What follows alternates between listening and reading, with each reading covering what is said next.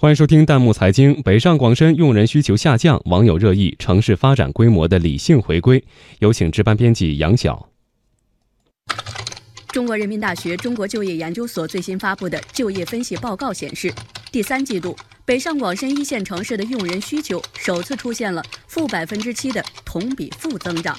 一线城市用人需求为什么会出现负增长？这种情况会不会持续下去？这引发了广大网友的思考和讨论。网友深深深呼吸说：“这和经济社会发展的大趋势有关。比如，北京疏解非首都功能，光一个大红门就疏解掉不少人口。而随着城市的发展，用工成本逐渐提高，一些装备制造业、互联网行业等也开始从一线城市向二三线城市扩散。”网友泡芙留言说：“这是城市发展到一定规模的理性回归，中低端制造业向三四线城市转移。”而据真爱网联合智联招聘这两天发布的相关婚恋需求报告显示，近三成职场人或为脱单逃离北上广。网友呼叫一九九三说：“没错，下班回家没人陪最尴尬，总不能打游戏打一辈子吧？”网友张张不是鱼说：“我已经回家来完婚了。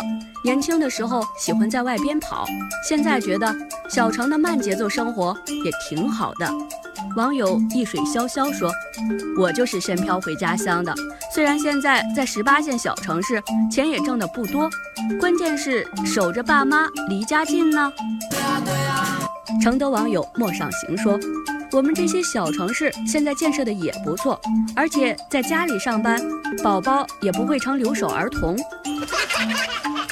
网友星光无限说：“高学历、高素质，一线城市在对人才需求层面要求更高，求职者呢也竞争更激烈，再加上生活成本的居高不下，就让许多人开始向二三线甚至三四线城市回归。”网友静水深流则认为。近些年来，我国城市化水平的整体提升，中小城市和大城市间的差距逐年缩小，这也就为这些人才回流打开了通道。网友没事天天吃火锅说，武汉、长沙等一些城市通过就业政策优惠，已经开启了抢人模式。不过，大趋势来说，受机器换人和人工智能影响，工业就业人口占比将会越来越低，现代服务业将会提供更多的用人需求。从这一点看，一线城市的就业优势依然明显，所以北上广深用工需求出现负增长，究竟是阶段性的还是持续性的，仍然有待观察。